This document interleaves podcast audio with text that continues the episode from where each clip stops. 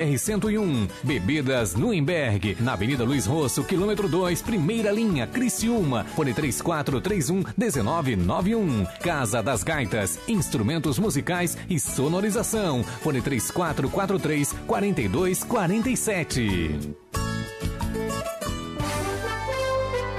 Você está ouvindo ZYJ 822, Rádio Ulha Negra M, na frequência de 1450 kHz, 10 kW de potência, Criciúma, Santa Catarina.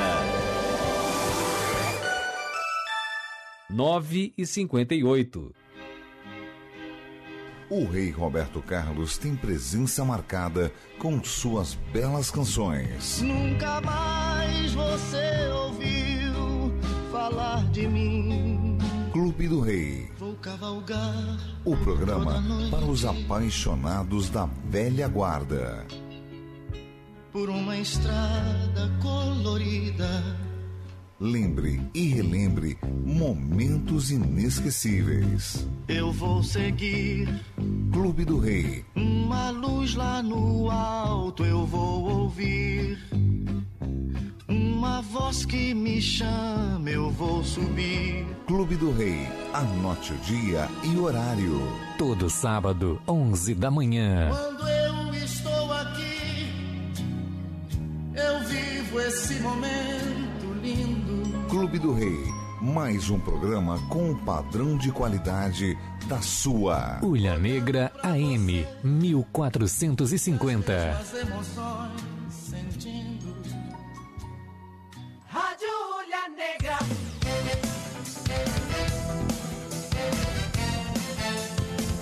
Ulha Negra AM. Quem somos? Para onde iremos? Por que sofremos? Todas essas questões que em algum momento das nossas vidas nos perguntamos são esclarecidas de forma clara e lógica pela doutrina espírita. Começa agora Dimensão Espírita A luz do conhecimento. Gostaria de dizer que vale a pena amar. Se você não é amado, não é importante. Importante é quando ama. Não se preocupe com os inimigos. Todos nós temos inimigos. Mas isso é secundário. O importante é não ser inimigo de ninguém. Se alguém não gosta de você, o problema é dele. Mas quando você não gosta de alguém, o problema é seu. Então ame. Seja qual for a circunstância, o amor é o sublime elixir da plenitude para quem o esparge e para quem é dirigido. Então, como disse Jesus, amar a Deus acima de todas as coisas e ao próximo como a si mesmo. Ame-se também. Quando você se ama, você se instrui, você se cuida, você se prepara para uma vida feliz. E é somente quando você se ama é que você é capaz de amar a outrem. Porque amando-se, você pode perceber as dificuldades que existem para o indivíduo abandonar as suas imperfeições, as suas mazelas. Então nasce a tolerância, a compreensão, a fraternidade, por fim o amor. O amor é a alma da vida.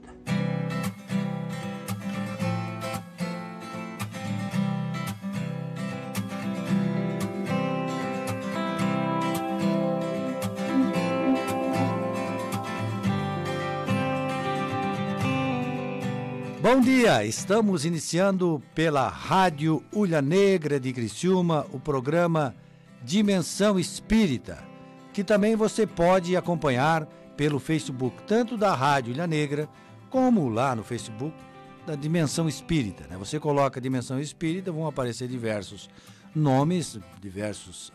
Como é que se chama isso, Edson? É... Não é site, é Links. Páginas, páginas. Diversas páginas. Uma delas é a nossa página, que é a primeira que aparece em azul. Né? Então, como eu já falei no nome dele, está conosco também hoje o nosso amigo Edson, que é do Consolador Prometido lá de Sara, né? Associação Espírita Consolador Prometido, a qual eu também pertenço. Então, nós dois somos de Sara e estamos muito felizes em podermos participar eh, desse programa todo sábado. Bom dia, Edson. Tudo beleza? Bom dia, Gilberto. Bom dia ao nosso entrevistado. Bom dia, o Marcos, nosso operador. Bom dia a todos aqueles que tiraram um tempinho lá nas suas casas para nos ouvir e nos assistir através do Facebook. E o nosso entrevistado, quer dizer, aquele que vai é, reflexionar conosco sobre o tema espírita de hoje, é o Marco, não é um Marcos, é Marco, Marco Antônio, nome de imperador, né? Um nome chique, coisa né? bem escolhida lá. né? Tudo é do Chico Xavier, né? Do Centro Espírita Chico Xavier Muito Cristiano. bom dia, ouvintes. É um prazer estar aqui nesse momento ímpar, né, de trabalharmos essa, esse novo planeta que nós desejamos, né? Ô Marco, vamos colocar mais reto assim, para pegar bem o áudio, né? Sim, ótimo. É, nós vamos falar hoje, vamos conversar um pouco sobre a transição planetária. né? Um tema, um assunto que sempre desperta muito interesse, né? muito badalado. né? Existe um livro do Divaldo Franco sobre esse tema, né? Exatamente com esse título, Transição Planetária. E nós vamos conversar, então, sobre este assunto. Inicialmente, vamos. eh, Gilberto, eu poderia intervir? Nós, tam- nós tivemos um probleminha técnico e não conseguimos compartilhar na página do Dimensão Espírita o programa. Então, todos os nossos queridos ouvintes que queiram compartilhar vendo o programa, podem ir direto na página Ulha Negra, Criciúma, e assistir direto de lá. Nós não conseguimos compartilhar. Então, algum probleminha técnico nosso. Então, eh, desculpa a intervenção, mas só para porque o pessoal deve estar indo no Dimensão e não conseguindo assistir, ok? Tudo bem, Edson. Então vamos lá. Questão 1019 do Livro dos Espíritos. Para quem não conhece o que é o Livro dos Espíritos, vale uma explicação.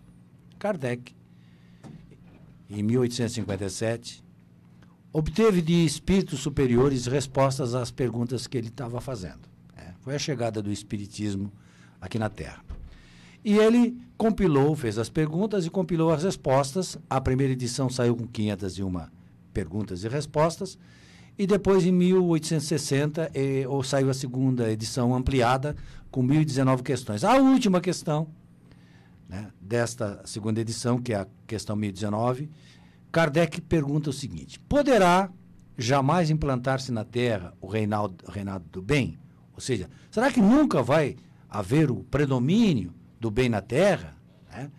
E aí a resposta dos espíritos superiores foi a seguinte: O bem reinará na Terra quando entre os espíritos que o vêm habitar, os bons predominarem, porque então farão que aí reinem o amor e a justiça, fonte do bem e da felicidade. Quer começar por aqui, Marco, a, a nosso, nosso, nossa reflexão?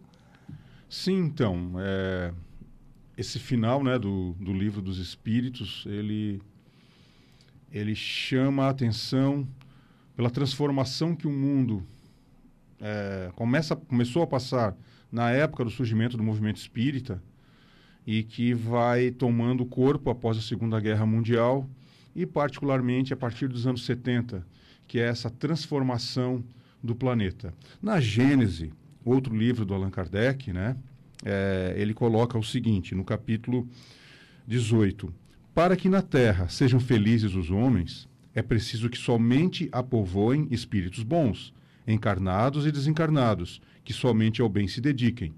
Havendo chegado o tempo, grande emigração se verifica dos que a habitam. A dos que praticam o mal pelo mal, ainda não tocados pelo sentimento do bem, os quais, já não sendo dignos do planeta transformado, serão excluídos, porque senão lhe ocasionariam de novo perturbação e confusão e constituiriam um obstáculo ao progresso. Substituí-los-ão espíritos melhores, que farão reinem em seu seio a paz a e a fraternidade. A época atual é a da transição. Confundem-se os elementos das duas gerações.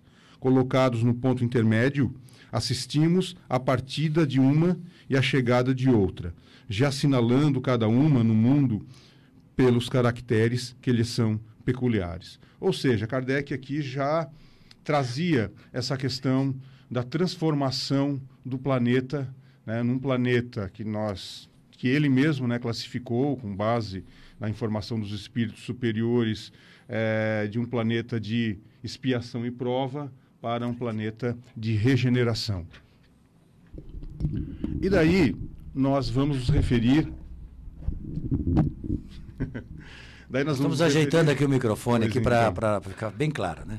A, como Kardec também classificava de forma genérica, né? Os planetas, nós temos os mundos primitivos, que a Terra passou por esse período, aonde Quer dizer, o primeiro período da humanidade, então, é, é, classificado como mundo primitivo, né? Isso, né? Nós temos os mundos inferiores, são aqueles que ainda não têm o gênero humano habitando, aí a evolução biológica vai até que se permite que haja a manifestação de um ser humano primitivo.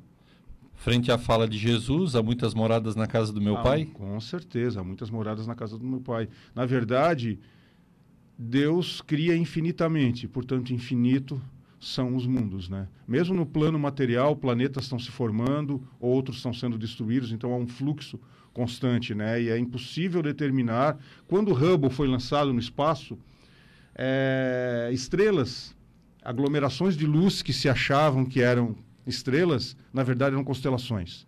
São trilhões e trilhões e trilhões vezes trilhões de constelações. Cada constelação dessa tem mais trilhões de sóis com inúmeros planetas, é infinito. Né? E a Terra, que, foi um, que é um planeta muito jovem ainda, né, ele passou por esse período primitivo, onde aqueles habitantes é, do período neolítico e paleolítico aqui viveram, na época das cavernas, era uma vida muito primitiva, uma sobrevivência, basicamente se vivia em função do comer, do ter um abrigo. De um determinado período, há mais ou menos 40 mil anos, há 10 mil anos atrás, houve uma transformação que, quando começa esse período de mudança de um, de um mundo primitivo para um mundo de expiação e provas. Quando começam a surgir as cidades, as aglomerações, quando as relações humanas se intensificam, quando o indivíduo tem que aprender a conviver com o seu próximo. Né?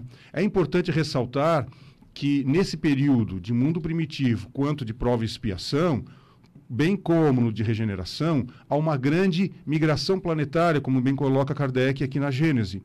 Né? Ou seja, a Terra recebia espíritos endividados, mas muito inteligentes, que iriam dar, desencadear todo o processo de desenvolvimento intelectual no planeta, e junto com eles vinham grandes espíritos de luz, em menor quantidade, mas que também incentivavam essa mudança no padrão moral da humanidade. E que lentamente começa, começou, né, com esses grandes missionários que vieram, Moisés, Buda, né, sem falar no Cristo, e até que chegamos nesse momento muito importante da transição planetária, aonde a Terra passa de um mundo de expiação e prova para o um mundo de regeneração, aonde há um equilíbrio entre os maus e os bons, né? Quando a gente... Então, nós temos lá o mundo primitivo, que são as primeiras encarnações humanas, né? Com certeza. Depois, mundo de provas e expiações, o segundo estágio, que é o atual que nós estamos vivendo, onde há o predomínio do mal, né? Aonde estamos, é, né?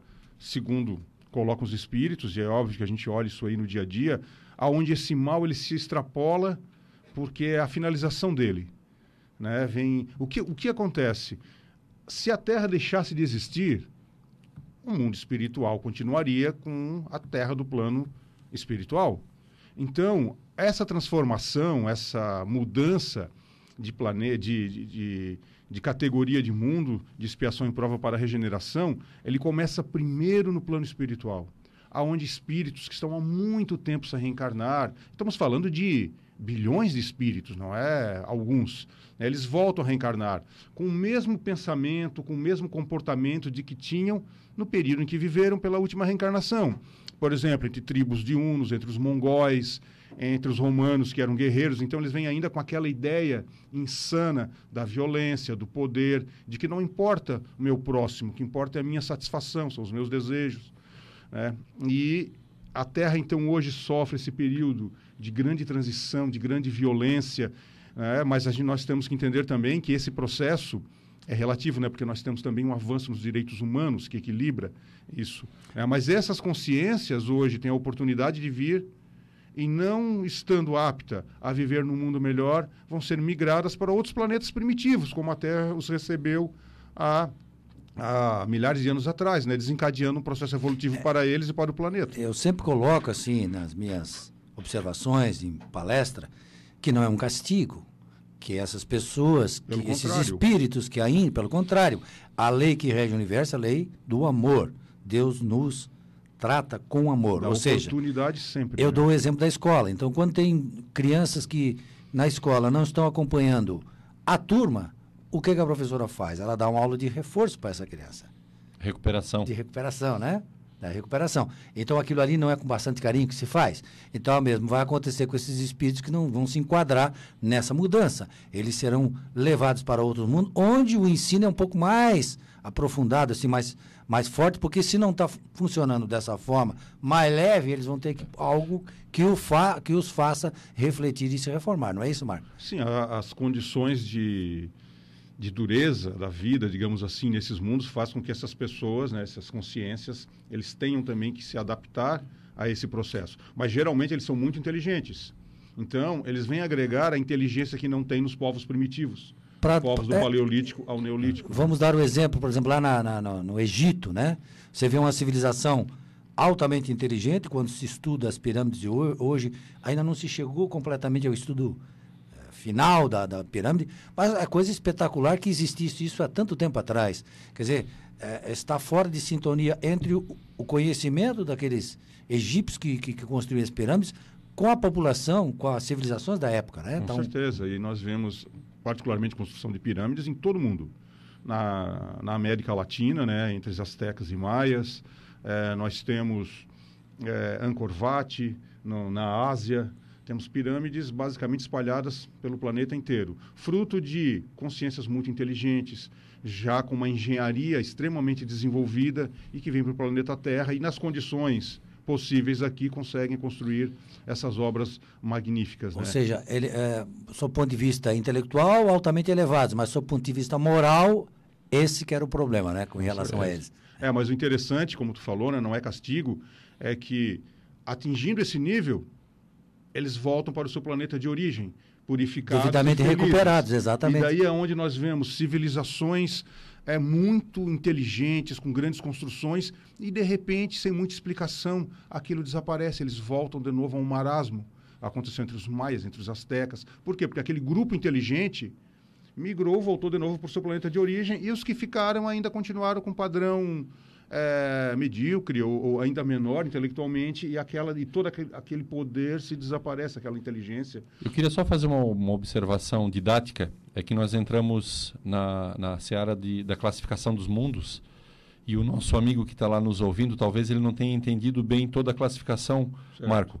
É, que começa com mundo primitivo, mundo de Expiação e prova, e depois mundo de regeneração, e depois vem os mundos felizes, né, que são os dois, duas classificações que Kardec dá.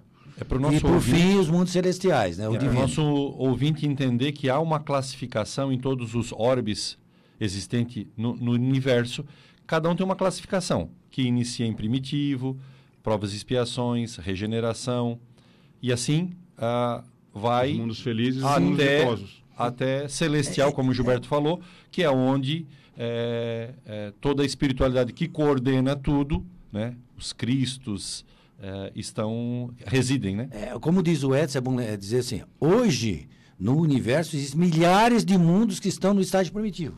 Existem de- de- milhares de mundos que estão no, no- no estágio de provas e expiações. Igual a Terra. Igual a Terra. Existem milhares que estão em regeneração, como existem milhares de mundos felizes, como existem milhares de mundos celestiais. São estágios que. É como uma escola, né? Você tem uma escola, você tem lá. Diversas universidades. É. Não, não tem uma Começa escola, tá lá. Primário, ensino básico, depois, ensino fundamental, fundamental é. e assim por diante. O médio, superior, é, com certeza. E- Esse é o, o primeiro aspecto que a gente Por tem que abordar. Que não é castigo. Sim. É evolução, né? É oportunidade de evolução.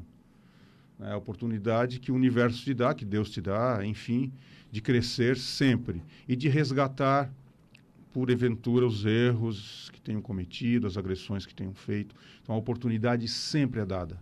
Mesmo ao mais empedernido do criminoso aqui na Terra, essa oportunidade sempre é dada. Isso é uma esperança incrível, né? Porque nos dá um alento. Imagina termos um filho criminoso nesse período de, de mundo de expiação e prova, mas sabemos, temos a certeza de que aquele é só um período, é um processo aonde iremos nos encontrar no futuro é, e não existe separação na mente, na verdade, né?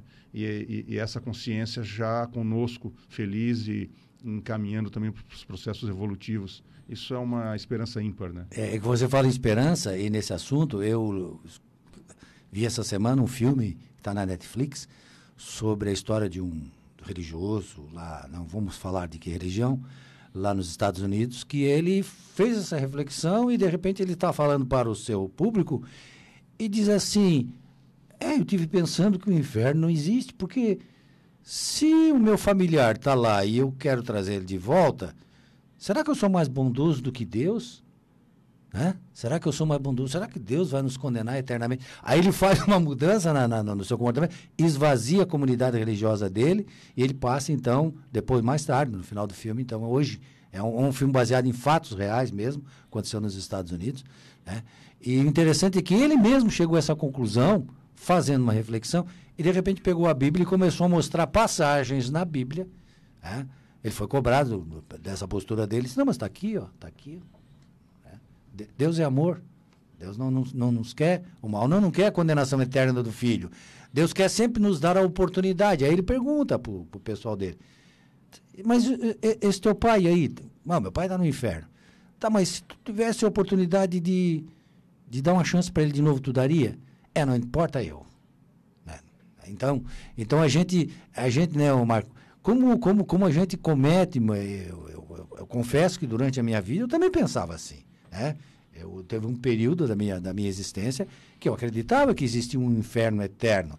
E depois, ao conhecer o Espiritismo, a gente se depara exatamente com esta constatação de que Deus é amor e que, portanto, Ele vai sempre nos dar chances e chances e chances, até que a gente aprenda. Né? É que, na verdade, a gente humaniza Deus, né? A gente dá a conotação sim, humana para Deus. Sim, então, Deus gente... pode ser mal, pode ser bom. Ah, sim, sim, exato. Mas vocês vejam só, é. nós já chegamos ao final da primeira parte do programa, está muito bom, aquilo que a gente está é, refletindo, né? que é a transição planetária. Nós voltamos já já com a segunda parte. Dica de leitura. Dica de leitura. Dica de leitura. Dica de leitura. A luz do conhecimento. Oi, bom dia para você. A dica de leitura deste sábado, dentro do nosso Dimensão Espírita, é o livro Vida Saudável e Feliz Evangelho de Jesus e Saúde Mental, de autoria de Leonardo Machado. O que fazer para ter uma vida saudável e feliz? Neste livro, encontramos sugestões simples e práticas que poderão mudar a nossa existência. A leitura leve e, ao mesmo tempo profunda, propicia reflexões e disposição para definir novos rumos na caminhada evolutiva. Aprendemos que os ensinos do Cristo podem contribuir para a nossa felicidade, como esclarece o autor, se conseguirmos nos valer do Evangelho de Jesus na dinâmica de nossas existências certamente alcançaremos um novo patamar individual. E essa é a nossa dica de leitura deste sábado, aqui dentro do Dimensão Espírita. O livro Vida Saudável e Feliz, Evangelho de Jesus e Saúde Mental, de autoria de Leonardo Machado. Semana que vem tem mais uma dica para você. Você ouviu Dica de Leitura. O Espiritismo é uma religião, uma filosofia e uma ciência que trata da natureza, origem e destino dos espíritos, bem como de suas relações com o mundo corporal. Esse conjunto de princípios e leis, revelados pelos espíritos superiores, estão contidas nas obras de Allan Kardec, que constituem a codificação espírita, que são o Livro dos Espíritos, o Livro dos Médios, o Evangelho segundo o Espiritismo, o Céu e o Inferno e a Gênese. O Espiritismo realiza o que Jesus disse do Consolador prometido: conhecimento das coisas, fazendo com que o homem saiba de onde vem, para onde vai e por que está na terra. Atrai para os verdadeiros princípios da lei de Deus e consola pela fé raciocinada e pela esperança. Por isso, leia, releia, estude e conheça as obras da codificação espírita. Você acompanha o programa Dimensão Espírita.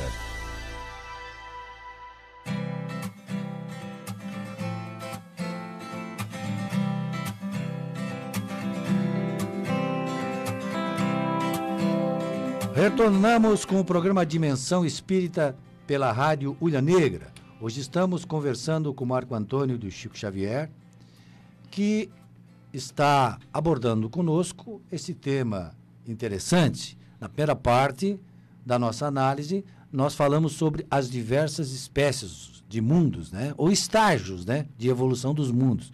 E nós estamos, a gente sempre pensa que a gente está muito longe, então nós estamos no segundinho, né? Nós estamos no segundo degrau. Tem o primeiro primitivo, aí logo em seguida já é o nosso.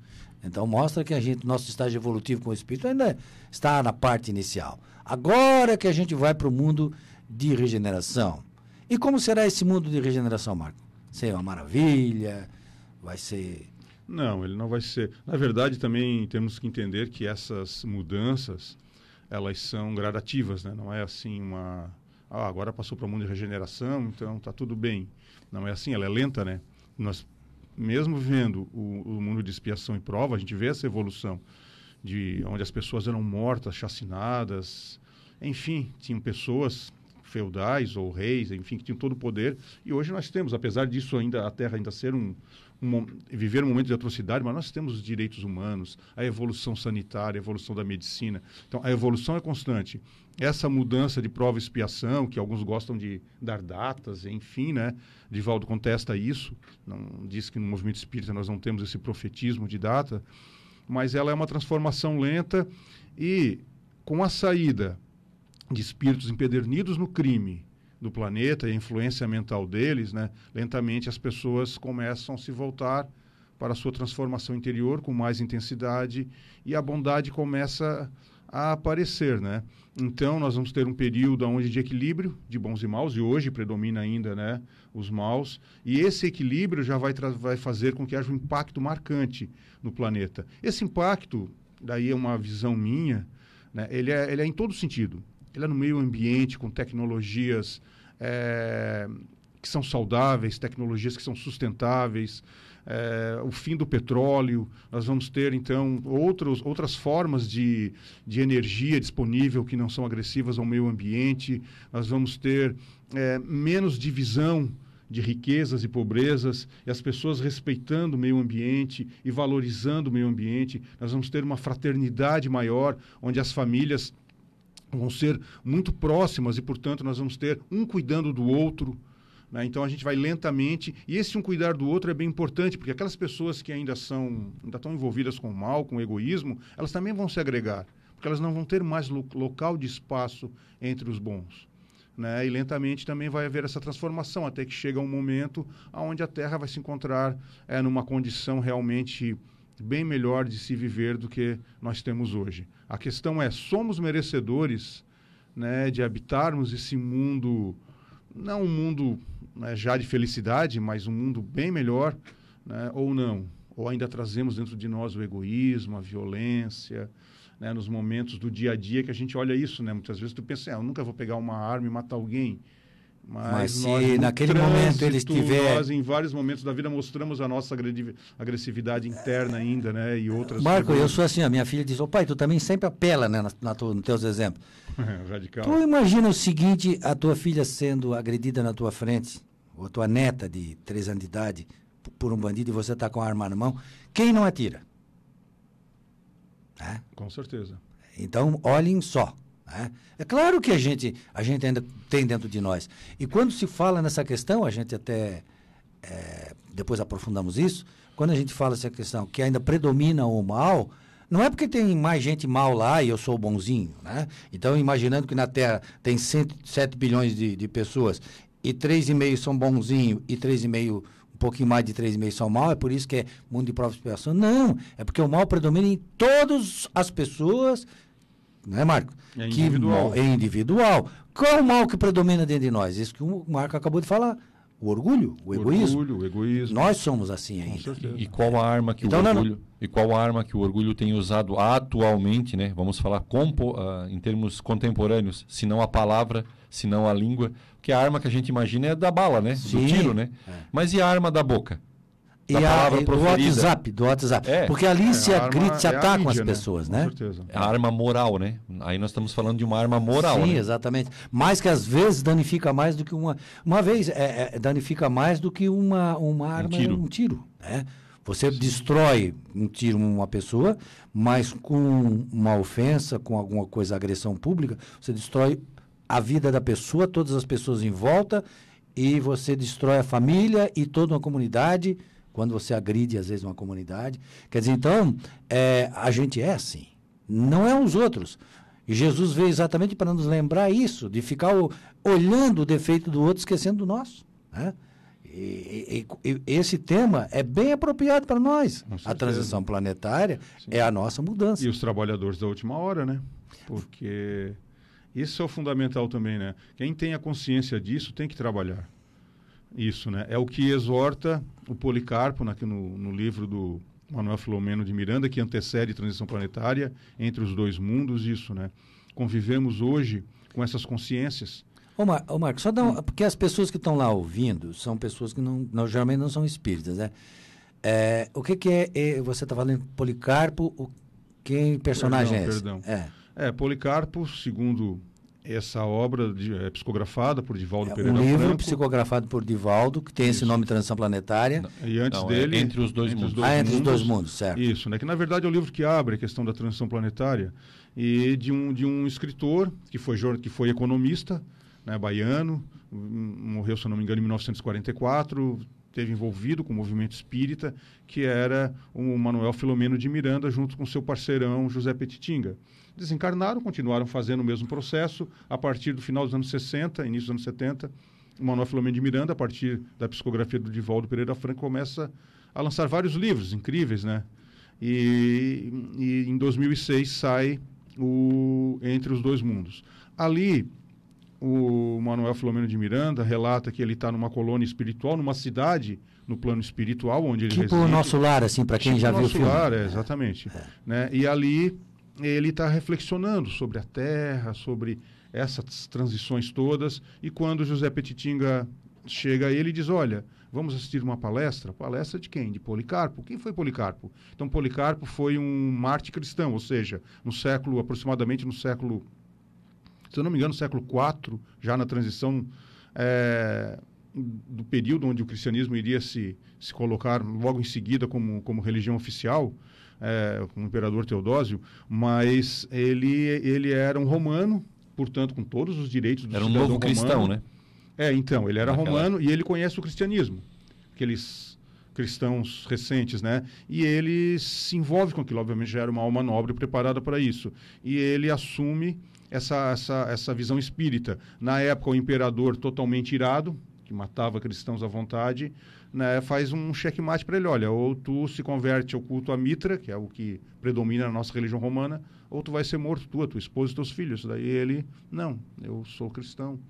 É, então ele é levado ao, ao, ao, circo romano, vamos imaginar um estádio tamanho do, do campo do Criciúma, enorme, né, onde diariamente centenas de pessoas eram iam ali e não saíam vivas. E aquilo, como um indivíduo vai hoje, quem gosta de futebol, vai um jogo de futebol e se empolga ali, né, as pessoas iam empolgadas para ver Vibravam, como Sim. se vibra um gol, né? Sim. É. E Policarpo tem muito tempo ainda? E, temos, temos tá, tempo tá. aí, ó. E Policarpo, o que acontece? Então, ele é torturado, ele é maltratado, a esposa na frente dele, os filhos né? Em dado momento, ele está nesse circo romano, nesse, nesse, nesse, grande estádio. Ele é levado junto com outros cristãos que estão presos ali há meses. Né? Ali tem cadáveres, aquela condição é, horrenda de vida, né? Que, que, eram prisioneiros cristãos, que iam ser logo em seguida, ali algumas horas, lançados ali no, no espaço do meio, onde a população via, e seriam comidos por feras. Né? E naquele momento ali, Policarpo, porque ele está quase morto já, ele foi muito açoitado, né? Era os romanos eram especialistas em tortura. E daí, chegando ali, ele tem aquela energia que o envolve, ele abraça a esposa e os filhos, na frente daquelas pessoas horrorizadas que vão ser comidas, aqueles cristãos. É, e daí, ele faz uma oração. E quando ele faz essa oração, um vento floral entra e dá um alento àquelas pessoas. E elas são levadas ao grande circo, não era o Coliseu, era um outro estádio. E normalmente as pessoas iam gritando, eram empurradas, né? E naquele momento o estádio para. Um silêncio, porque eles nunca tinham visto daquilo. Entram aqueles cristãos cantando.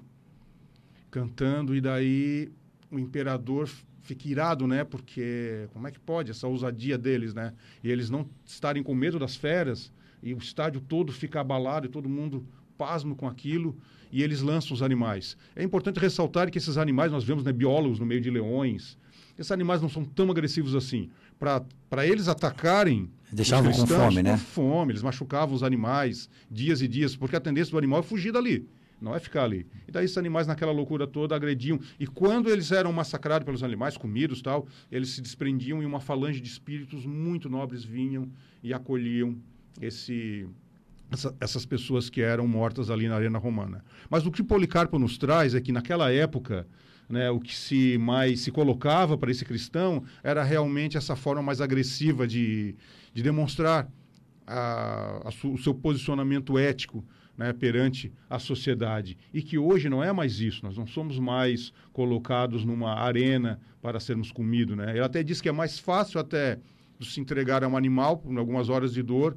do que tu viver um mundo hoje conturbado, com essas consciências né, desse processo de reurbanização do, do plano espiritual, dessas colônias que estão em regiões de dor e angústia, renascendo, e nós vivermos com esses, eh, essas consciências, né, termos paciência, fazermos o perdão, eh, convivermos diariamente com essas consciências ainda empedernidas no crime, que assumem posturas políticas na educação, na mídia. Né? Muitas vezes são nossos filhos, drogaditos, parasitas sociais que não querem trabalhar, que vivem à custa do seu próximo sem o menor receio. E é essa paciência, essa convivência e essa transformação cristã. É isso que ele diz que hoje é isso que um novo cristão, o obreiro da última hora, tem que Em Gilberto, conviver. o, o que seria hoje, numa comparação muito simples, da arena romana, se não a mídia, né? Porque hoje, na verdade, a gente mata, larga feras as populações através da mídia, né? A gente sentado em casa, como no circo romano, a gente pode jogar palavras, incitar populações, grupos a matarem tecnicamente, né? Matarem moralmente outras pessoas. Então a gente acha que o romano era muito ruim. Somos nós. na verdade, a gente está repetindo Você- hoje numa forma diferenciada. através É, da você mídia. pega assim, ó, você vai ali, é, Face, não, não- não tem, uma páginas na internet que tem uma notícia. Então eles colocam lá em cima a notícia e depois embaixo vem os comentários. Às vezes eu gosto de ler os comentários assim para para olhar. E ali você vê o comportamento das pessoas, as agressões das pessoas. Quer dizer, já estão partindo do pressuposto, primeiro, que é verdade, não se dão benefício da dúvida, já sai agredindo, já sai julgando. Então, é como nós estamos, ó, quando a gente pega aquelas passagens lá de Jesus, se dois mil anos atrás, nós estamos repetindo os mesmos comportamentos dois mil anos Atirando depois. a pedra. É, atiramos, atiramos a pedra. né? Quem não tem pecado, atira a primeira pedra. Então, Nós não devemos ter pecado, porque nós, nós vivemos atirando pedra. né? Então deve ser Nós não isso. temos telhado de vidro. Mas, o, o, o Marco, você falou uma coisa interessante. Eu não vou dizer assim a região, mas você imagina uma região de conflito, é, eu dou esse exemplo nas minhas palestras, em que é de um lado, tem um lado, tem uma fronteira, e aí você pega assim e diz pro, pro, pra pessoa, você pega essa bomba e joga lá, a pessoa amarra a bomba no corpo, vai lá e explode. explode. Isso é com maior tranquilidade. Não, não existe isso? Existe, Sim, né? Aí a gente faz o contrário, diz pra ele assim, faz o seguinte, vamos mudar a postura agora. Tu vai lá pro pessoal lá do lado de lá e pede perdão pra eles. O cara vai? Não vai, né? Não vai. Por quê? Porque é tão difícil assim nós mu- mudarmos essas nossas posturas morais e às vezes a gente dá uma. a- se mata, a gente vê pessoas se matando assim. Como é complicado, né?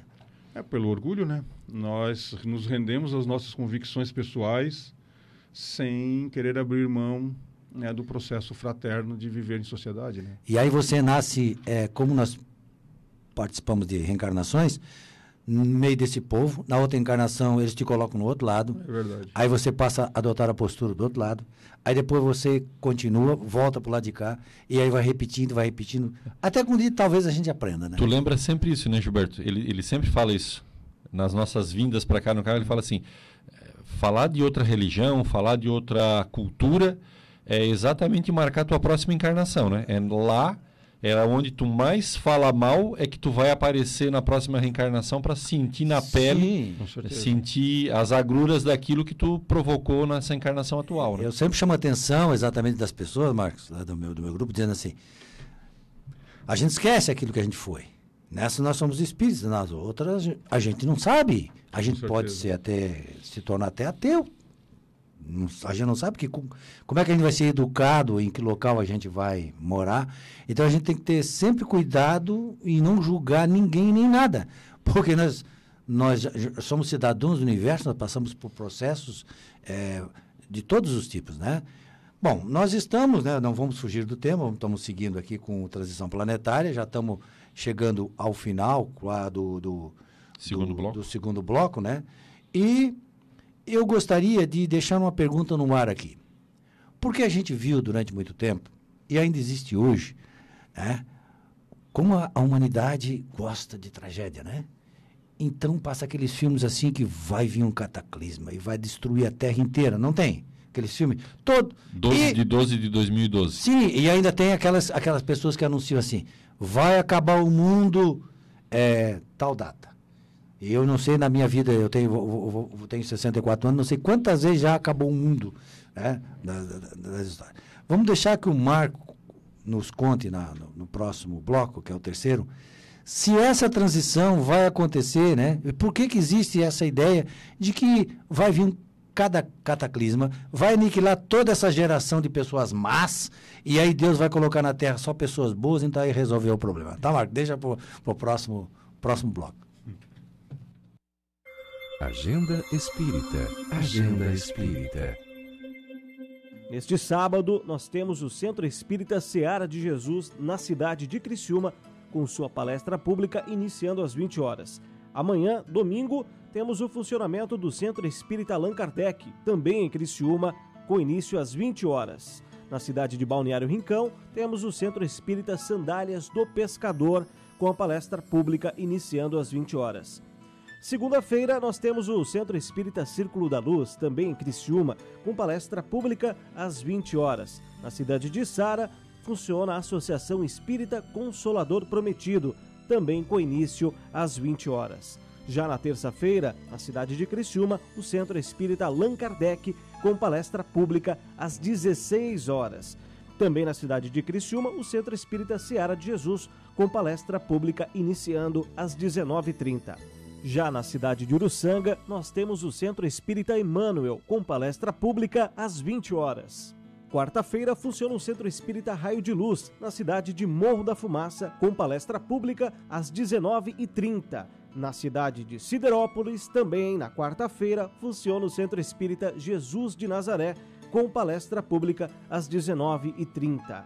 Quinta-feira, na cidade de Criciúma, o Centro Espírita Seara de Jesus, com palestra pública às 14 horas. O Centro Espírita Círculo da Luz, também em Criciúma, inicia as suas palestras às 20 horas. E o Centro Espírita Chico Xavier, também na cidade de Criciúma, inicia sua palestra pública às 20 horas. E sexta-feira funciona o Centro Espírita Allan Kardec de Criciúma, com palestra pública às 20 horas. Agenda Espírita. Agenda Espírita. Você deve estar se perguntando o que são os grupos, centros, casas ou sociedades espíritas.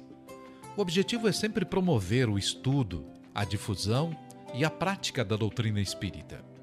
Tudo isso nada mais é do que núcleos de estudo, de fraternidade, de oração e de trabalho, praticados dentro dos princípios espíritas para a formação espiritual e moral. São postos de atendimento fraternal para todos os que procuram com o propósito de obter orientação, esclarecimento, ajuda ou consolação. Toda prática espírita é gratuita, como orienta o princípio moral do Evangelho. Dai de graça o que de graça recebestes. Procure o centro espírita mais perto de sua casa e conheça mais. Seja bem-vindo. Estamos esperando você de braços abertos. Dimensão Espírita, a luz do conhecimento.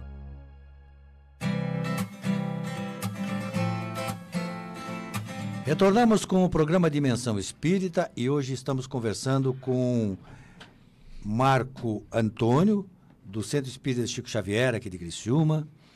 E nós estamos, eh, deixamos no ar uma pergunta, porque isso sempre está na moda, né? Sempre, sempre eles preparam um filme cada vez melhor do que o outro, assim, não digo na produção, né? Um filme cada vez mais bem produzido, sobre um cataclisma que vai destruir toda a terra, ou parte da terra, vai deixar pouca gente existindo, né? Como lá no tempo né, do Noé, né? Que Deus matou todo mundo, aí só sobrou Noé sozinho lá e a família, né? Então, a gente sempre teve essa ideia de que essa é a maneira que Deus pode escolher para fazer essa transformação. É assim que vai acontecer, Marco. É, nós temos já um conceito arraigado, particularmente no cristianismo, né, de culpa e castigo, né? Então, se tem uma, uma população culpada por crimes Como que lá, cometeram... Sodoma e Gomorra, Sodoma né? e Gomorra tem que ter o castigo que é a destruição dela. tudo, né? É. É, e a gente observa que tsunamis, terremotos, maremotos, é, aqueles tufões, é, enfim, furacões, vulcões, isso sempre existiu na história da humanidade. Porque a Terra, o planeta Terra em si, geologicamente, ele está também em transformação em adaptação. Então sempre ocorreram né, e provavelmente ocorrerão ainda durante um bom tempo até que a Terra se estabilize mesmo. Né? Portanto, a transição planetária não é uma transição catastrófica, não é uma destruição é, Em massa. em massa, em- menos ainda por um Deus ou espíritos que venham a provocar isso, né? Ela é um processo natural, muito mais individual da transformação interior e das pessoas que estão lá hum, querendo viver num mundo melhor, num mundo fraterno, num mundo ah, de respeito. Ela vai por esse caminho, né? É, catástrofes com mortes em massa sempre ocorreu, sempre vai ocorrer é, durante algum, algum tempo. Isso faz parte também do processo de, de renovação, porque a reencarnação é que faz a mudança. Né? Se, como o nosso colega que estava colocando, o Edson, caso venha a Terra a desaparecer, por exemplo, simplesmente nós, os 7 bilhões e meio de espíritos encarnados, mais os provavelmente uns Três 60 vezes. bilhões, é, ou É, mais, três né? vezes, aguardando. mais. É, né? Então, vamos para outro planeta característico, com seus grupos evolutivos é, e com seu processo evolutivo apto, como tu tira uma criança que está numa escola, a escola fecha, ela vai para outra escola no mesmo nível, né? Continuando a sua formação, é isso que vai acontecer, né? Porque nós Então, somos seres vai- espirituais. Com certeza. Como nós somos seres espirituais que não morremos, imortais, não importa o lugar. né?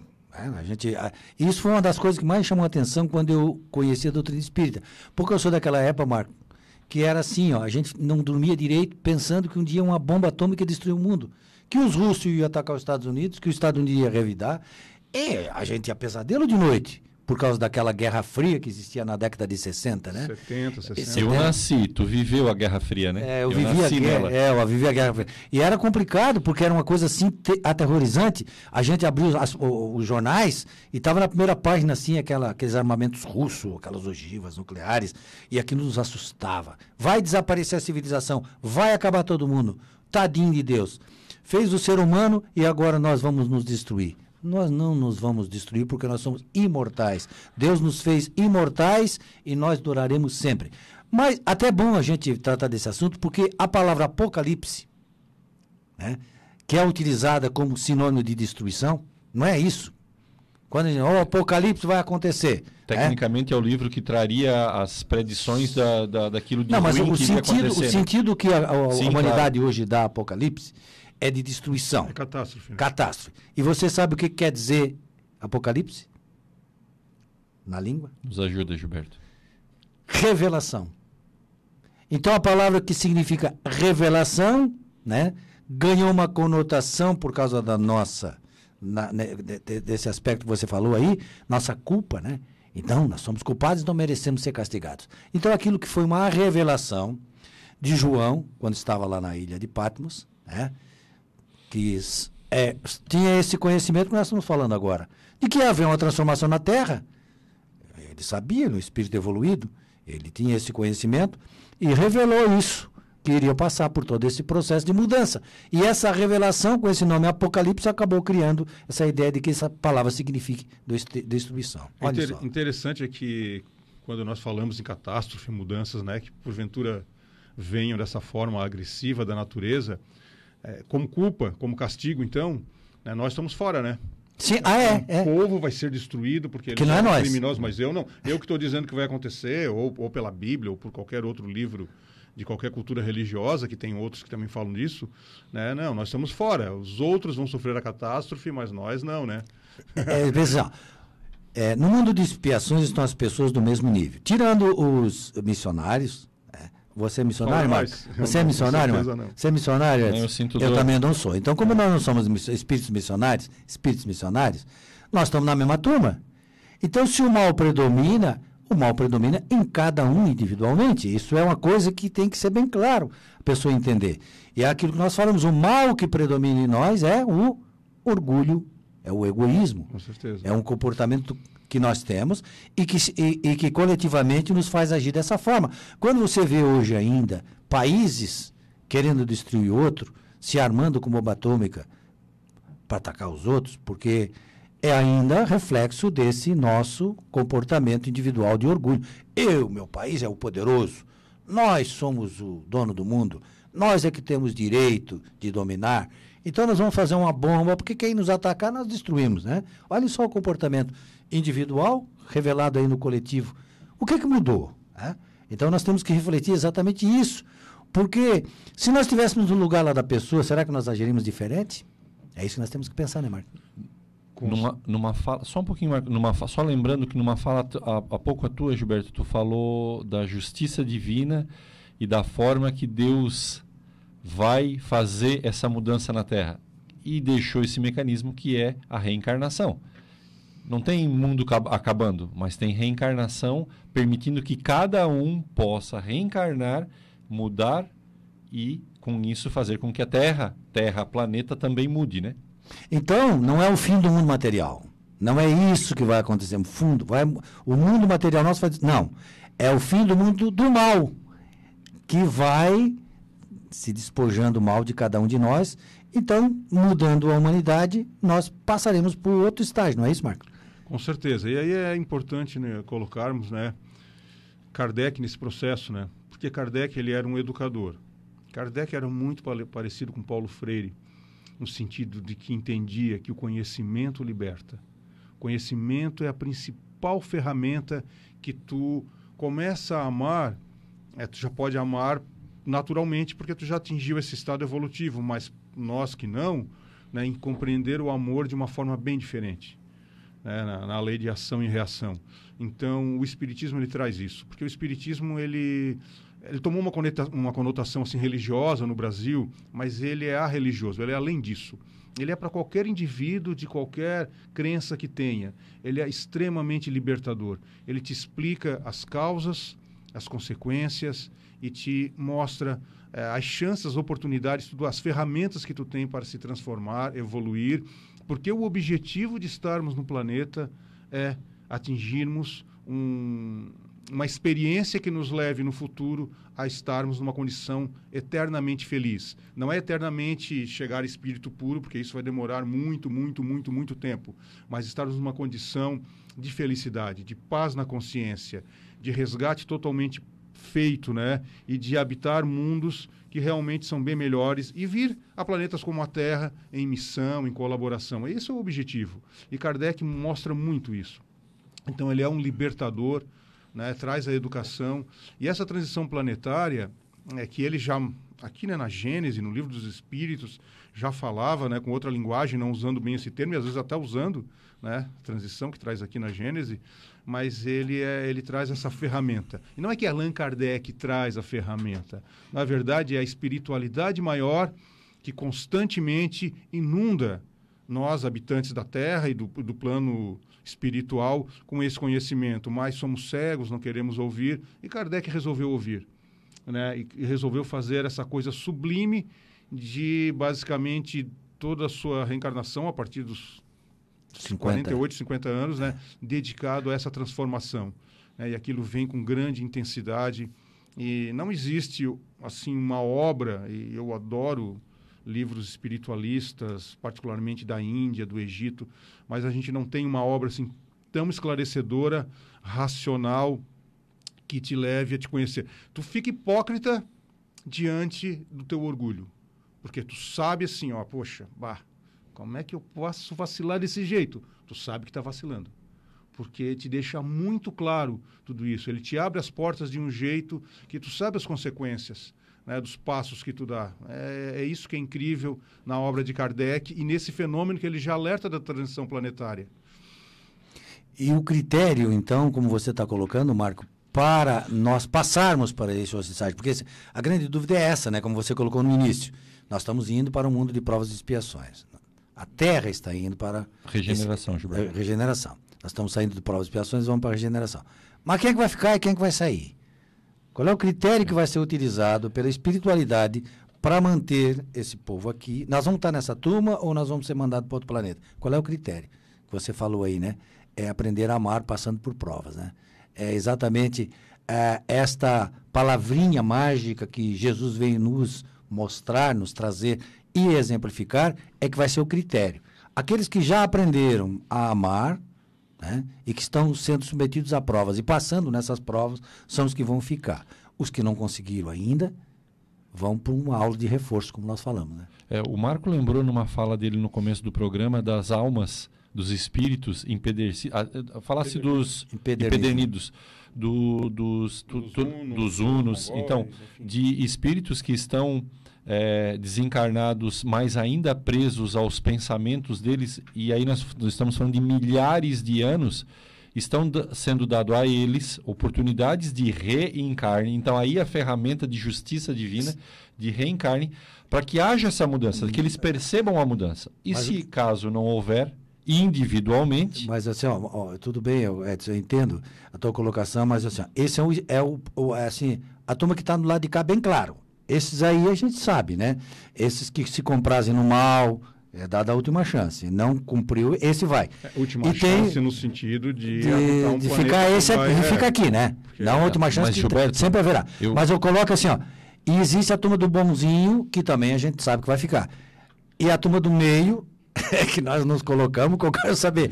Nós estamos lá, mais para cá mais ou mais pra para cá? cá? Mas- Exatamente isso, é que a gente fala do Uno com milhares de Como anos se não tivesse no, passado no, por lá, né? desencarne, mas é, eu ia trazer a fala, mas a gente tem que prestar atenção na gente. Como que eu estou me comportando? Eu não estou me comportando igual um Uno, com a espada na mão e matando gente por aí? Muitas vezes, eu não é, estou... certeza. o meu comportamento moral qual é? Então, está dando, sendo dada oportunidade àqueles mais eh, que estão lá na- nas trevas, mas qual é a quantidade de treva dentro de mim? É isso que a gente tem que prestar atenção. E o Espiritismo nos ajuda como ferramenta de esclarecimento.